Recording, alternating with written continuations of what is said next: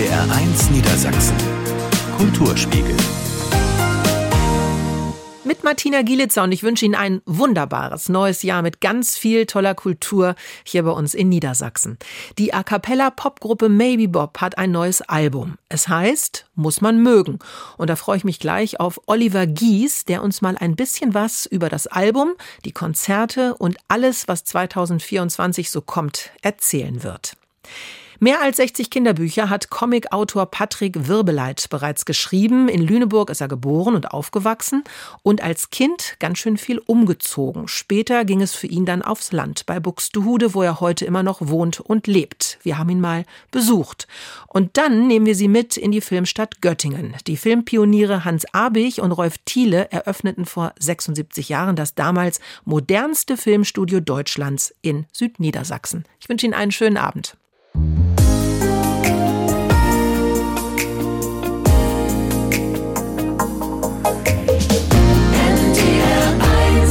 Der Kulturspiegel hier bei NDR 1 Niedersachsen und das im neuen Jahr. Wir wünschen Ihnen natürlich auch ein frohes neues Jahr, das ist ganz klar. Ich bin nicht allein im Studio, ich habe einen Gast, über den ich mich sehr freue und er hat was Neues und das hat er mitgebracht ins Kulturspiegel Studio. Zu Gast ist Oliver Gies von Maybe Bob, dem A cappella Pop Quartett. Ich freue mich sehr, dass du hier bist. Hallo. Ich freue mich auch. Vielen Dank für die Einladung. Erstmal natürlich ein frohes neues Jahr. Ich hoffe, du bist gut und gesund und glücklich reingerutscht ins neue Jahr. Ja, bei mir ist alles soweit gut. Das ist schön. Dir auch ein frohes neues ja, Jahr. Vielen Dank. Und du hast was mitgebracht, über das ich mich sehr freue, und zwar das neue Album. Der Titel Muss man mögen.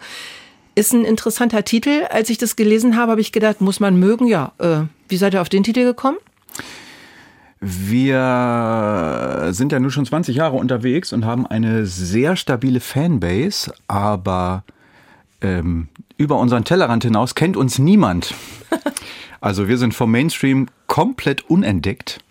Und das zeichnet vielleicht auch, dass wir so ein bisschen speziell sind. Und deswegen lag der Titel Muss man mögen irgendwie auf der Hand. Was bedeutet für dich, wenn du sagst, muss man mögen? Wir haben einen Titeltrack, der heißt Muss man mögen. Und in dem sind beide möglichen Lesarten inhaltlich verarbeitet. Also zum einen, oh, das ist ganz schön speziell, das mag nicht jeder, das muss man mögen. Oder das ist so gut, das muss man mögen, man hat gar keine Wahl. Also ich nehme die zweite Variante. Das Gerne. muss man einfach mögen. Wie war das? Wie ist das abgelaufen, der kreative Prozess bei diesem Album? Durfte jeder mal so ein bisschen was machen und dann wurde hinterher gesagt, so, jetzt hören wir uns das alles mal an. Wie findet ihr das? Muss man mögen. Also tatsächlich setzen sich alle hin und entwickeln Songideen und wir probieren auch fast alles vor Publikum aus, was tatsächlich fertig wird. Und dann hat das Publikum letztendlich entschieden, was auf diesem Album drauf ist. Wir haben erst alle Songs mindestens drei, vier Mal gespielt und dann entschieden, was ist gut, was ist nicht gut. Dann haben wir das Programm auch schon zur Premiere gebracht im September und haben erst dann die Songs aufgenommen, damit sie auch wirklich so sind, wie wir sie live jetzt schon eingeübt haben. Was sind das für unterschiedliche Themen oder auch Botschaften, die ihr uns mit auf den Weg gebt? Ja, das ist eine sehr gute Frage. Denn ich finde, diese Platte ist tatsächlich ein Zeugnis unserer Zeit. Da sind fast nur Stücke drauf, die so vor zwei Jahren noch nicht entstanden wären. Wie zum Beispiel das Stück Schäm dich, wo es um moralische Überlegenheit geht.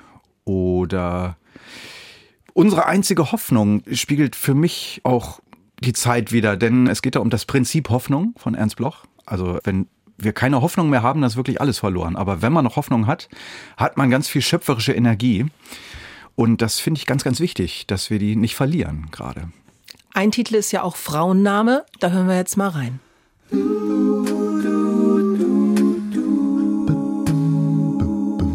Für die Leute ist es wichtig, dass bei uns hier im Programm ab und zu auch mal ein Song kommt, bei dem die Seele baumeln kann.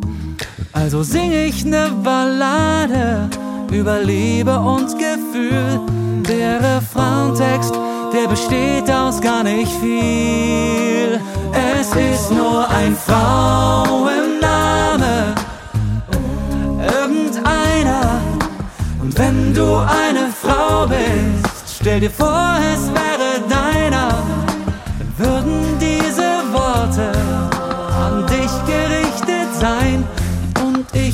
die dies Lied nur dir allein.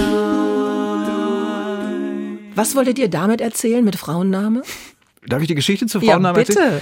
Wir hatten vor zehn Jahren ungefähr ein Programm, das hieß Weniger sind mehr. Und in dem Programm haben wir eröffnet mit einer Viertelstunde komprimiertem Maybe Bob Konzert. Ein Medley quasi.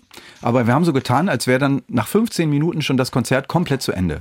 Da war Schlag auf Schlag ein Fragment nach dem anderen. Und ein Fragment, was damals entstanden ist, ist Frauenname. Das ist eine Liebessong-Parodie. Es gibt ja zu jedem Frauennamen ein Liebeslied. Und in unserem Song ist der Refrain kein Name einer Frau, sondern tatsächlich das Wort Frauenname, damit es einfach auf jede passt. Und genauso werden noch ganz viele andere Liebeslied-Allgemeinplätze in dem Stück verarbeitet.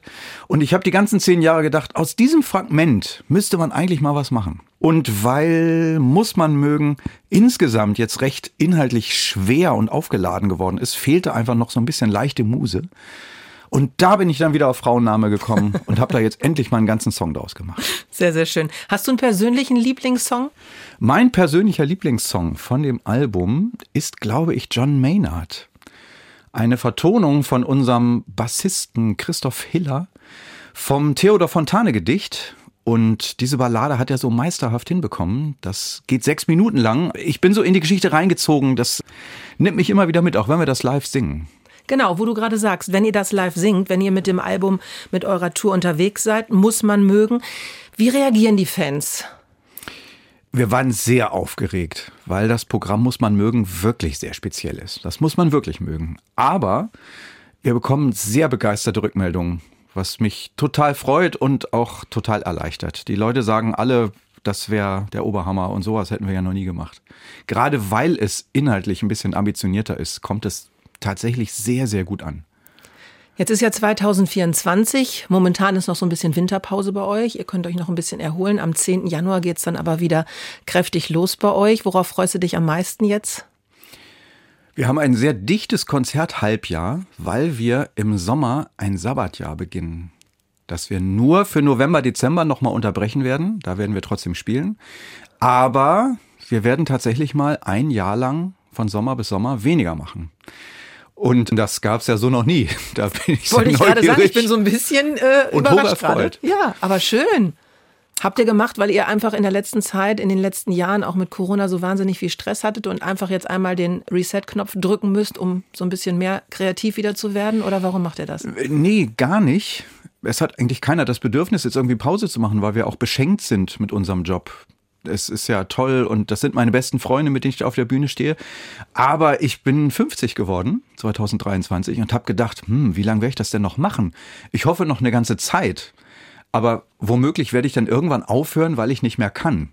Und dann kann ich vielleicht auch andere Sachen nicht mehr und habe deswegen gedacht, es wäre doch schön, jetzt vielleicht mal ein bisschen Pause zu machen, um auch noch mal andere Dinge zu tun, um dann wieder voll durchzustarten. Finde ich super. Finde ich eine total schöne Idee. Hast du denn schon Pläne, was du jetzt machst in diesem Sabbatjahr? Nein, Glaube ich dir nicht. Noch gar nicht. Wirklich nicht? Nee, wir haben ein paar vage Ideen. Meine Frau macht das mit, die ist Lehrerin und hat das schon vor fünf Jahren beantragt, wird jetzt also auch ein Jahr nicht in der Schule sein.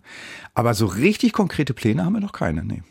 Also wir werden uns auf jeden Fall wiedersehen, wenn dieses Sabbatjahr zu Ende ist. Und dann bin ich sehr gespannt, was du alles zu erzählen hast. Und ich kann mir gut vorstellen, dass da ganz viele tolle kreative Ideen wieder bei entstehen in diesem Jahr. Und wir uns dann freuen können als Fans von Maybe Bob, dass das dann wahrscheinlich irgendwie ja doch einfließt in eure Musik. Da gehe ich von aus. Ja, super, sehr schön. Dann wünsche ich dir alles Gute für 2024. Aber Ja. Jetzt muss ich noch schnell sagen, Bitte? dass wir noch mal alles geben werden und das Sabbatjahr auch nicht komplett von der Bildfläche verschwinden werden. Denn wir fangen jetzt im Januar an, ein neues Weihnachtsalbum aufzunehmen. Das kommt dann dieses Jahr im Herbst. Und direkt danach werden wir ein zweites Kinderalbum machen. Und das wird im Frühjahr 25, also innerhalb unserer Pause, erscheinen. Und wir haben auch noch ein paar Videos vorbereitet. Also es wird die ganze Zeit auch irgendwas von uns kommen. Also wir müssen keine Angst haben, dass wir es nicht aushalten ohne Maybe Bob ein Jahr. Und mit dem Kinderalbum, da würde ich mich aber sehr freuen, bevor ihr dann wirklich in dieses Sabbatjahr geht, dass wir uns da nochmal treffen und ihr uns nochmal ein bisschen erzählt, was ihr da alles so geplant habt mit dem Kinderalbum. Das hört sich nämlich auch ganz toll an. Das wird auch ganz schön. Ja, das glaube ich auch. Also alles Liebe für das ganze Team von Maybe Bob. Und wenn Sie Lust haben, noch live zu erleben, was die Jungs so machen, dann unbedingt mal online auf die Seite von Maybe Bob gucken. Da steht dann drauf, wo sie auftreten. Und da kann man sich natürlich dann auch angucken und anschauen, wo man die ganzen Alben von Maybe Bob bekommt. Vielen Dank, Oliver Gies. Sehr, sehr gerne.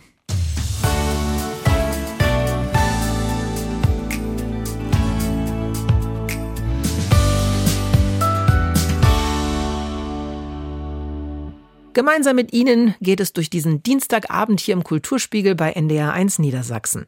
Göttingen galt einmal als Traumfabrik an der Leine. Zwischen 1948 bis 1961 wurden im Filmatelier Göttingen rund 100 Filme gedreht, allein acht mit Heinz Erhardt. Max von Schwarz über das Gestern und heute. Äh, Im Verkehr auf der Straße hat nur einer recht, das ist der Verkehrspolizist. Kaum jemand steht so für den Göttinger Film wie der Komiker Heinz Erhardt. Doch der Klassiker Natürlich die Autofahrer von 1959 ist nur einer von über 100 Streifen, die von 1948 bis 1961 aus Südniedersachsen auf die Leinwände der Nation kamen. Doch dass der Hauch von Hollywood damals nach Göttingen kam, war dabei eher ein Zufall, wie der Filmexperte Sven Schreivogel vom Göttinger Filmbüro weiß. Da hatte das natürlich sehr viel zu tun damit, dass die Stadt weitestgehend unzerstört war. Also die Filmschaffenden strömten aus Berlin heraus. Göttingen war die erste Stadt auf westlicher Seite, die nahezu unzerstört geblieben ist. Und damit bot sie natürlich eine Vielzahl an Motiven. Die beiden Filmpioniere Hans Abich und Rolf Thiele eröffneten damals das modernste Filmstudio Deutschlands in Südniedersachsen. Damit machten sie Göttingen zur fünften Filmstadt Deutschlands, neben Hamburg, München, Berlin und Wiesbaden. Thiele und Abich wollten nach dem Krieg etwas frischen Wind in die Filmindustrie bringen und sich vom bisherigen Mainstream abgrenzen. Darüber schreibt der Göttinger Filmeliebhaber und Experte Michael Petzel in seinem neuen Buch Filmstadt Göttingen. Doch die allererste Göttinger Filmpremiere hakte, wie Petzel erzählt. Sie wollten sich radikal trennen von der Vergangenheit und sie wollten mit dem alten Kino nichts zu tun haben. Sie wollten Filme machen für eine neue Zeit. Aber die meisten Leute wollten das eigentlich nicht. Die wollten abgelenkt werden. Nur diese beiden jungen Männer sagten sich, wir machen jetzt einen Film, das ist ein Zeichen für die neue Zeit, Liebe 47. Der Film über das Leid nach dem Krieg verfehlte den Zahn der Zeit, so Petzel. Das erkannten auch die Göttinger Produzenten. Dass Göttingen als Filmstadt heute größtenteils vergessen ist, liegt unter anderem daran, dass in den Filmateliers an der Leine hauptsächlich leichte Unterhaltungskost für die damalige Zeit produziert wurde. Bestes Beispiel dafür sind die zahlreichen Heinz-Erhardt-Streifen, die in Göttingen produziert wurden. Doch auch anspruchsvolle Filme kamen gelegentlich aus den Göttinger Studios. So auch die Thomas Mann-Verfilmung Königliche Hoheit von 1953. Doch ein Film hinterließ dabei besonders seine Spuren in der Filmgeschichte der Nachkriegszeit. Es gibt auch viele Filme, die haben einen Anspruch und haben durchaus eine kulturhistorisch bedeutsame Funktion. Ich sag mal nur ein Titel. Rosen für den Staatsanwalt. Das ist also ein Film, der gehört zur deutschen Filmgeschichte und der wird auch bleiben. Doch nach 13 Jahren ist bereits Schluss mit dem Hollywood-Flair in Südniedersachsen. 1961 schließt das Göttinger Filmatelier. Die Konkurrenz des Fernsehens machte sich seit Mitte der 1950er Jahre bemerkbar. Und da Göttingen geografisch ziemlich isoliert und fernab der nächsten großen Metropole liegt, zog das Fernsehen vorbei an Göttingen. Doch auch nach 75 Jahren ist der einstige Hollywood-Flair noch nicht ganz vergessen in der Universitätsstadt. Sven Schreivogel und sein Team vom Göttinger Filmbüro arbeiten nicht nur die Geschichte des Göttinger Films auf, sie wollen Göttingen auch wieder zur Filmstadt machen. Es gibt in Göttingen als Stadt selbst, aber auch im Umland eine Vielzahl von Motiven, Schlösser, Burgen, Gutshöfe, aber auch natürlich Spannendes drumherum an Landschaft. Beispielsweise auch den Solling, der als Kulisse noch fast unverbraucht ist. Und langsam kommt Bewegung in die Sache.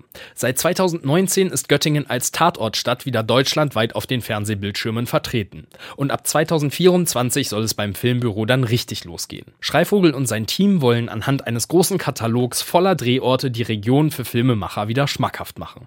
So hofft Schreivogel, dass es bald wieder Filme Made in Göttingen geben könnte könnte. NDR 1 Niedersachsen Kulturspiegel mit Martina Gielitzer. Schön, dass Sie bei uns sind. Uah, bei dem Wetter da draußen, da macht es ja doch Spaß, gemütlich zu Hause zu bleiben und mal wieder ein gutes Buch zu lesen. Drei Stück haben wir heute für Sie im Angebot in Niedersachsen liest. Und wir starten gleich mit Leonie Zenk und ihrem Roman Wo die Libellen tanzen. Einen richtig schönen Abend wünsche ich Ihnen.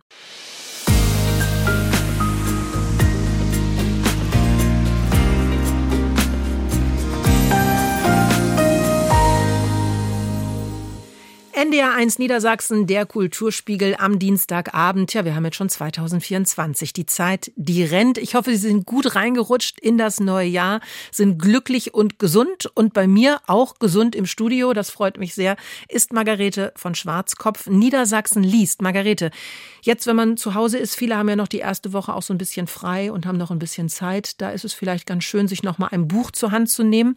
Und dieses Buch hat dann vielleicht auch irgendwas zu tun mit Niedersachsen. Das ist uns beiden ja sehr wichtig. Und das Buch, was du mitgebracht hast, das erste ist von Leonie Zenk. Das ist auch ihr erster Roman. Es heißt Wo die Libellen tanzen und ist im Emons Verlag erschienen. Was ist das für ein Buch?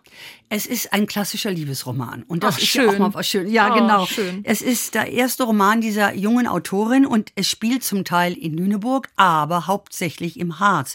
Und im Mittelpunkt steht eine junge Frau, die alles aufgegeben hat für den Mann, den sie liebt. Sie war Klavierlehrerin, sehr erfolgreich eigentlich, aber dann hat sie gesagt, Felix geht mir über alles, aber dann kommt diese Beziehung in eine schlimme Krise und sie beschließt, alles hinter sich zu lassen und in den Harz zu fahren, wo sie sich immer wohlgefühlt hat, schon als Kind, allerdings auch Erinnerungen hat, die nicht nur gut sind. Das ist ja oft so. Ein Ort, der als Traum erscheint, ist, wenn man ihn näher betrachtet, dann auch nicht immer nur gut. Aber ähm, da hat sie eben auch einige traurige Momente erlebt, mit ihrem Vater vor allem. Also es ist so ein Buch, der Erinnerungen, aber auch des Neuanfangs, denn diese junge Frau, Valeria, möchte gerne eigentlich alles hinter sich lassen. Aber ob das so leicht ist, ist natürlich die Frage, denn dieser Felix war ihre große Liebe und äh, nun ja, ich will nicht alles verraten und das ist ganz spannend geschrieben, wie sie sich neu finden muss und auf einmal erkennt, sie hat viel zu viel aufgegeben. Warum soll sie nicht weiter Klavierlehrerin sein? Warum muss sie denn diesem Mann alles opfern, der im Gegenzug ihr nicht alles opfert? Und das ist auch ein aufgeklärter Roman, wobei sehr liebevoll geschrieben und auch mit viel Humor und Augenzwinkern. Also diese Heldin Valeria ist nicht ein Engel, aber sie ist eine interessante Frau, bisschen ambivalent. Was ist so interessant an ihr? Was findest du so interessant? Ja, weil sie endlich mal einsieht, dass man nicht immer alles opfern muss, um eine Liebe zu erhalten. Sie findet dann auch einen anderen Mann tatsächlich, der ist auch ganz toll und spannend. Und wie das so ist, wenn man was Neues entdeckt, dann sagt sie auf einmal, ja, so könnte das Leben auch sein. Aber ob das nun der richtig ist auf Dauer, das weiß man ja nicht so. Und ich finde das interessant, weil es kein kitschiger Roman ist. Also sie ist jemand, den man auch nicht unbedingt lieben muss, weil sie ist auch so ein ziemlich heftiges Weibsbild, kann man manchmal sagen. Aber sie hat Mut und sie hat vor allem auch Träume noch. Und vor allem der Harz ist wunderschön beschrieben. Und ich mag ja Bücher mit Landschaften, wo man sich so hineinbegeben kann. Und auch ihre Kindheits- und Jugenderinnerungen haben mir gut gefallen, weil sie zeigen, dass Kindheit ja oft auch schwere Momente hat, die das Leben prägen. Und wie gesagt, diese Dreiecksgeschichte eigentlich zwischen Val oder Vierecksgeschichte. Valeria, Felix, dann der Neue und das Klavier spielt auch eine große Rolle.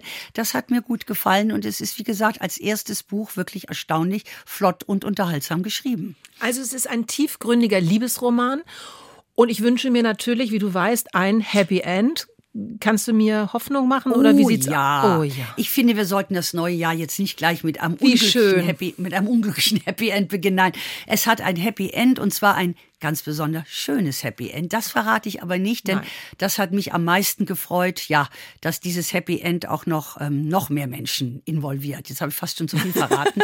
also es ist wirklich ein liebenswerter Roman. Jetzt große Literatur ist immer eine andere Sache, aber er unterhält und er ist auch wirklich sehr freundlich geschrieben. Also man hat Spaß dran. Also ist hauptsächlich, würde ich sagen, für weibliche Leser. Männer interessieren sich vielleicht nicht so dafür und vor allem, wenn Frauen alles für sie aufgeben, ist ja nicht selbstverständlich. Aber es macht Spaß und es hat auch so ein bisschen eine leichte, äh, humorvolle Ironie manchmal. Also doch, doch, das kann man durchaus lesen.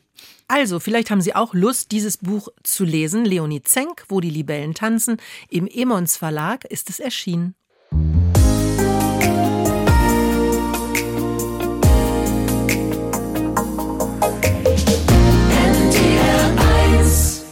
NDR1 Niedersachsen, der Dienstag im Kulturspiegel. Schön, dass Sie bei uns sind. Niedersachsen liest. Drei Bücher haben wir heute für Sie. Das Buch, was wir jetzt hier im Studio haben mit Margarete von Schwarzkopf, ist von Michael Sommer und es heißt Volkstribun, die Verführung der Massen und der Untergang der Römischen Republik im Klett-Cotta Verlag erschienen. Das hört sich für mich jetzt erstmal sehr, sehr sperrig an, Margarete. Ja, Michael Sommer lehrt ja an der Universität Oldenburg. Wir hatten schon ein paar Bücher von ihm.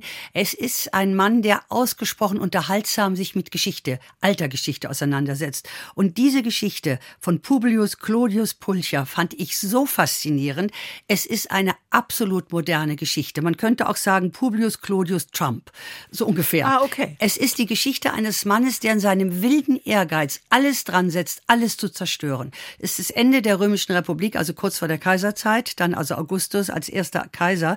Und dieser Mann wird Volkstribun und er ist ein Intrigant. Er macht ständig Revolten, er zettelt Straßenkämpfer an. Er ist also ein wirklich schlimmer Finger, kann man sagen. Geboren 93 vor Christus und gestorben 52 ist er dann bei einem Kampf umgekommen. Und ähm, er ist wirklich aber auch faszinierend, weil er so eine moderne Figur ist. Nicht, er nutzt seine Chancen überall, das Volk auf seine Seite zu bringen. Mit so Angeboten, umsonst Getreide einmal im Monat und so richtig so populistisch. Und das ist so spannend spannend, weil es natürlich absolut modern ist. Muss man jetzt geschichtlich irgendwie voll auf der Höhe sein, wenn man dieses Buch liest, oder kann man sich da so ein bisschen reinlesen? Man kann sich absolut reinlesen. Man weiß ja, wir wissen ja alle, dass im ersten Jahrhundert vor Christus, das lernt man ja sogar noch in der Schule, die Römische Republik endet mit Caesar praktisch und dann kommt eben Octavian, der später Augustus wird und ein Gebot ging aus unter Augustus. Wir kennen ja alle diesen Teil auch. Und dieser Mann ist oft gar nicht genug beachtet worden, dieser Clodius Pulcher. Pulcher ist übrigens der Hübsche, der Schöne. Er ist ein Mann, der viel durchgemacht hat. Er ist übrigens vom Piraten Piraten gefangen genommen worden. Er war bei Piraten. Dann hat er eine Bande gegründet, mit der er Straßenkämpfer angezettelt hat. Und sein Hauptfeind, und das fand ich so spannend, ist Cicero, der berühmte Cicero. Den hat er so gehasst, dass er das Haus des Bruders von Cicero abgefackelt hat und lauter so Sachen. Der Mann ist wirklich spannend. Man weiß nicht, ob alles stimmt, was über ihn berichtet wird, denn Cicero hat vieles ähm, über ihn gesagt und geschrieben. Aber allein diese politische Situation und ein Mann, der versucht, um jeden Preis an die Macht zu kommen und diese Macht zu erhalten als Volkstribun und die Massen auf seine Seite zieht. Es ist wirklich, wie gesagt, ich habe mich sofort an Trump erinnert, gefühlt der jetzt schon wieder in Amerika, ich war gerade kurz da vor einigen Wochen, wieder versucht mit billigsten Argumenten die Massen auf seine Seite zu ziehen. Und ich habe gesagt, als ich das Buch von Michael Sommer gelesen habe, ich habe eine Freundin, die ist Althistoriker und habe gesagt, das ist mal ein Buch, was Leute lesen können, die politisch interessiert sind, die nicht Althistoriker sind, sondern die sagen, es hat solche Typen immer schon gegeben, jetzt nicht erst in den letzten 100 Jahren. Es ist aber auch so ein bisschen, wenn man es liest, wie ein Krimi. Es ist ein Krimi, denn es passieren dauernd Sachen, Morde, Intrigen. Und spannend ist auch die Geschichte seiner beiden Kinder. Er stirbt dann und seine zweite Frau heiratet dann ähm, in höhere Kreise. Sie heiratet nämlich Octavian und Claudia, seine Tochter, wird also die Stieftochter. Und es ist also so spannend, weil immer Intrigen sind und es sind Machenschaften und hinter den Kulissen Mord und Totschlag. Also hochinteressant geschrieben auch und sehr unterhaltsam. Und da sage ich immer, Michael Sommer hat etwas, was ähm, ja Dozenten und Professoren in England vor allem haben. Sie haben die Kunst, schwierige Dinge leicht und locker zu erzählen. Wenn Sie Lust haben, sich da mal reinzulesen und Sie einen Krimi lesen möchten, der auch noch geschichtlichen Hintergrund hat, dann würden wir Ihnen dieses Buch empfehlen von Michael Sommer, Volkstribun, die Verführung der Massen und der Untergang der Römischen Republik. Im Klett-Cotta Verlag ist es erschienen.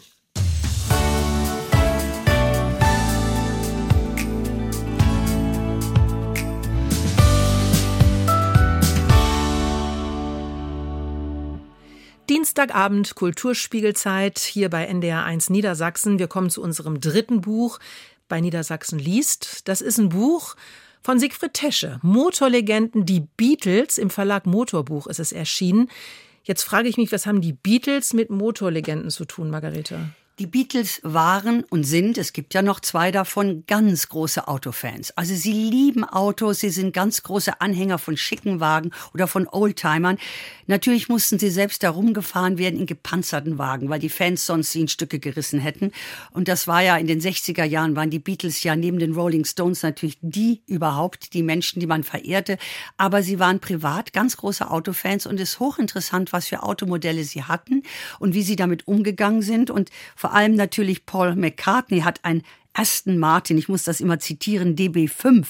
Das ist wirklich ähm, ein Klassiker, so ein bisschen wie James Bond. Und John Lennon hatte ein Rolls-Royce Phantom, also ein tolles Auto. Heute, ich glaube, Hunderttausende wert. Sigi Tesche hat dieses Buch geschrieben und das ist wirklich ja, man kann sagen, ein Autofreak auch, ne? Und auch Absolut. der kennt irgendwie alle. Der kennt alle Autos. Er hat auch schon ganz viele Bücher geschrieben über berühmte Leute und ihre Autos. Wir hatten James ja, Dean, ne? James Hat er auch, Dean genau. und Elvis hatten wir mal. Elvis Presley hatte ja auch verrückte Autos und so weiter. Immer wieder findet er berühmte Leute, die durch ihre Autos auch aufgefallen sind. Und er hat angefangen, Sigi Tesche, mit eigentlich mit James Bond, der ja auch immer ganz tolle Autos hatte. Wie gesagt, Aston Martin. Dann hat er eine Zeit lang auch deutsche Autos gefahren. Ich glaube BMW oder irgend so etwas. Natürlich mal geschickte Werbung. Aber man muss schon Autos lieben. Aber wie er das erzählt, ist schon sehr unterhaltsam. Wir erfahren natürlich ganz viel über die Beatles privat. Man weiß ja immer nur die Beatles, als sie auftraten, wie gesagt, hinterher in gepanzerte Autos wurden sie weggefahren. Aber dass sie eben privat herumfuhren mit den verrücktesten und teuersten Autos ihrer Zeit, ist natürlich auch spannend und sagt auch viel aus über diese vier Jungs aus Liverpool, die ja eigentlich alle nicht reich waren am Anfang und ja, als nicht ganz arme Menschen durch die Welt angegangen sind.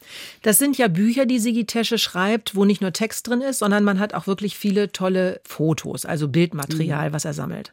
Das finde ich so spannend, dass er an all diese Bilder herankommt. Ist ja auch nicht so leicht. Also wir sehen die Beatles in allen Lebenslagen sozusagen mit ihren Autos. Also ich fand am schönsten den Rolls Royce von äh, John Lennon. Also so ein bunter Rolls Royce, das ist ja der Traum von vielen Menschen. Es gibt berühmte Schriftsteller, die äh, zum Beispiel Ken Follett, den ja alle unsere Hörer kennen, der hat als höchsten Traum sich einen Rolls Royce gekauft, einen alten, so ein bisschen John Lennon-Style.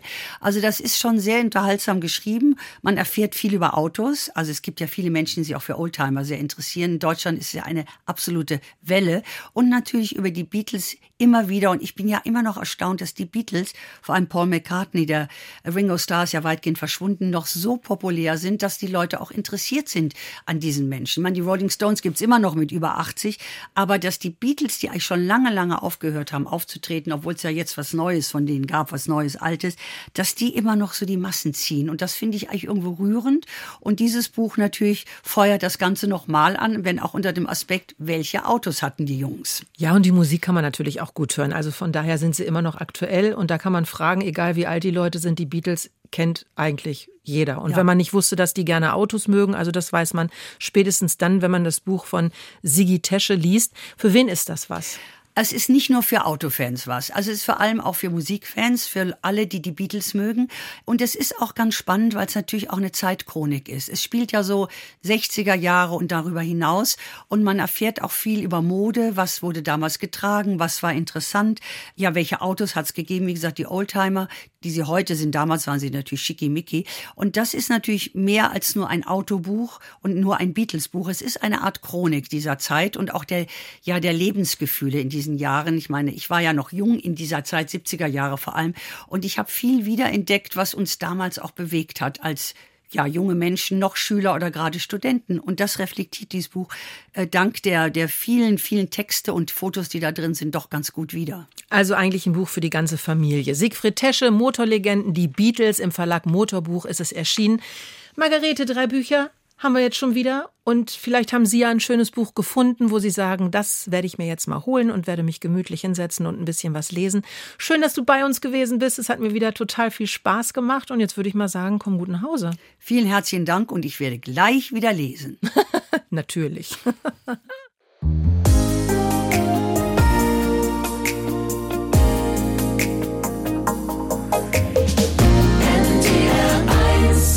Das war's mit dem ersten Kulturspiegel im neuen Jahr und ich hoffe, Sie hatten wieder genauso viel Spaß wie ich und ich freue mich schon auf kommenden Dienstag, dann hoffentlich wieder mit Ihnen. Hier bei uns geht es gleich traumhaft weiter. Genießen Sie den Abend mit uns. Am Mikrofon war Martina Gielitzer. Tschüss.